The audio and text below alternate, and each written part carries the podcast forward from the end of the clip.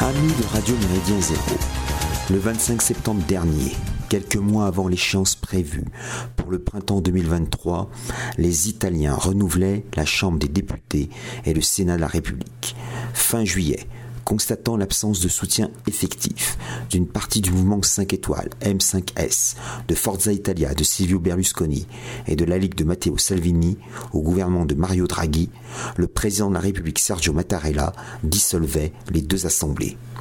La Constitution italienne du 22 décembre 1947 établit un régime parlementaire dans lequel le bicaméralisme est parfaitement égalitaire. Chambre des députés et Sénat disposent des mêmes prérogatives constitutionnelles, dont celle de renverser le gouvernement. À cette première particularité s'ajoute un mode de scrutin désormais identique. Le Rosatellum, adopté en 2017, distingue 3 huitièmes des sièges élus au scrutin majoritaire uninominal à un seul tour dans de vastes circonscriptions nommées collèges, des 5 huitièmes des sièges restants élus au scrutin proportionnel de liste. Contrairement aux électeurs allemands qui disposent de deux bulletins, les Italiens doivent choisir entre les candidats des collèges et les listes proposées. Si la loi électorale permet la multiplicité des candidatures dans différents collèges, le Rosatellum favorise surtout les ententes partisanes qui peuvent remporter la majorité absolue des sièges si une coalition franchit 40% des suffrages. Longtemps, les parlementaires italiens furent pléthoriques. En avril 2020, après bien des négociations, un référendum adopte une révision constitutionnelle. Outre une égalité complète accordée aux électeurs et aux candidatures, tant à la Chambre des députés qu'au Sénat, si bien que les deux assemblées sont pleinement redondantes, la principale mesure réduit le nombre de sénateurs et de députés. La Chambre des députés compte dorénavant 400 membres et le Sénat 200, plus les sénateurs nommés à vie et les anciens chefs de l'État. Malgré une abstention élevée, 36,09%, ce qui demeure faible par rapport à l'abstention notée aux législatives françaises de juin dernier, 53,13% en moyenne, ces élections anticipées modifient une nouvelle fois le paysage politique de la péninsule. En 2018, quatre cartels électoraux dépassaient le million de suffrages. Conduit par le liguiste Salvini, le centre droit récoltait 12 164 732 voix. Le M5S obtenait 10 743 566 suffrages. L'alliance de centre-gauche de l'ancien président du Conseil, Matteo Renzi, recueillait 7 512 243 votes. Enfin, le mouvement d'extrême gauche éco-sociétal, libre et égaux de Pietro Grasso ramassait 1 114 799 voix. Cette année, la coalition de centre-gauche d'Enrico Letta, réunissant le Parti démocratique, Plus d'Europe d'Emma Bonino, Engagement civique Centre démocratique de Luigi Di Maio et l'Alliance verte et gauche, réunit 7 337 624 suffrages, soit une déperdition de 174 619 voix. Ce déclin de la gauche de gouvernement résulte d'une double concurrence surgie sur ses flancs.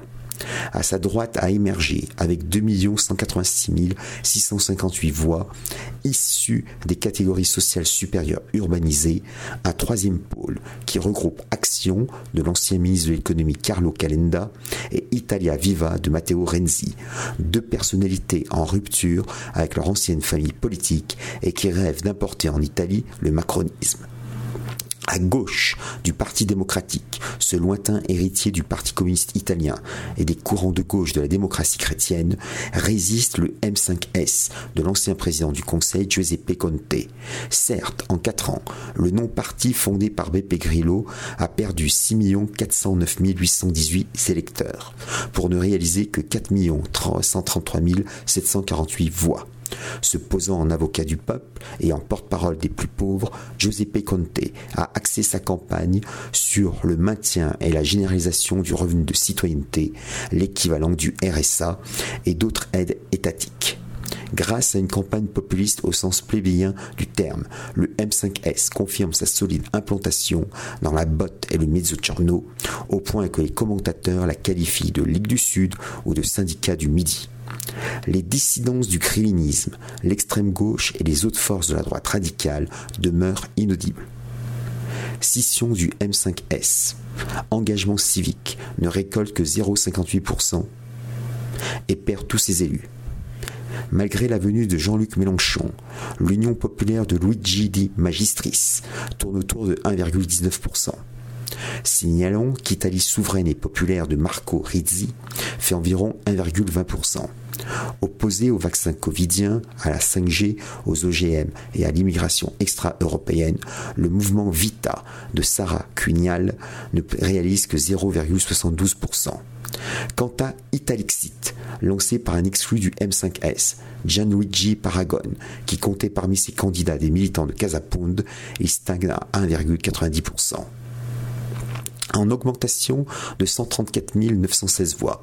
Le centre droit, soit l'union électorale de Forza Italia, de la Ligue de Frères d'Italie et des centristes démocrates chrétiens de nous modérés, attire 12 299 648 suffrages.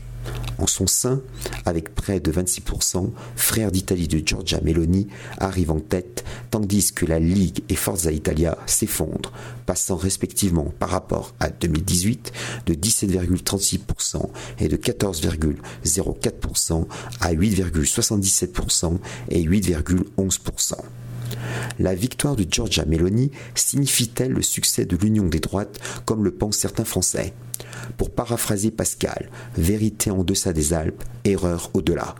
Dès 1994, les libéraux de Forza Italia, les régionalistes autonomistes indépendantistes de la Ligue et les néofascistes du MSI coopèrent dans le premier gouvernement de Silvio Berlusconi. En dépit de profonds désaccords et des tensions internes permanentes, le centre droit a pris en trois décennies l'habitude de se coordonner et de se présenter unis aux élections nationales. Le cordon sanitaire et le plafond de verre n'existent pas en Italie. Par ailleurs, Forza Italia, la Lega et Fratelli d'Italia ont déjà une longue et ancienne pratique gouvernementale, tant au niveau de l'État que dans les régions, les provinces, soit les départements, et dans les communes. Les inévitables divergences n'empêchent pas des alliances ponctuelles. Une telle configuration en France s'avère impossible entre le RN, les Républicains et Reconquête les républicains sont tiraillés entre un accord implicite ou non avec le macronisme, quitte à heurter le centre droit macronien d'Édouard Philippe, et une opposition plus ou moins affirmée, elle-même divisée entre Xavier Bertrand, Bruno Retailleau, Éric Ciotti et Laurent Vauquier tous lorgnent avec gourmandise sur le bas de laine électoral constitué par le marinisme, sans comprendre que l'hégémonie chiraco-sarkozyste est définitivement révolue les profondes animosités au sein des droites françaises écartent tout, scénario à l'italienne d'union des droites.